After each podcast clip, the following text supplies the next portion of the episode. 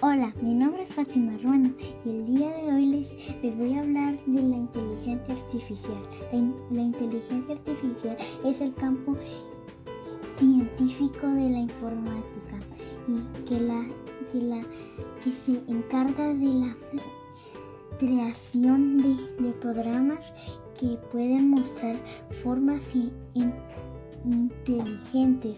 De otras palabras, la inteligencia artificial es como las máquinas que piensan como los seres humanos.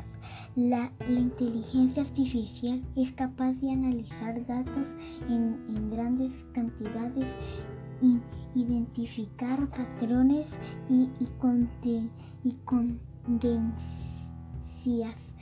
Para, para nosotros lo importante es que la inteligencia artificial permite que, que, nuestras experiencias diarias sean más inteligentes. Existe una gran cantidad de aplicaciones con inteligencia artificial en los negocios.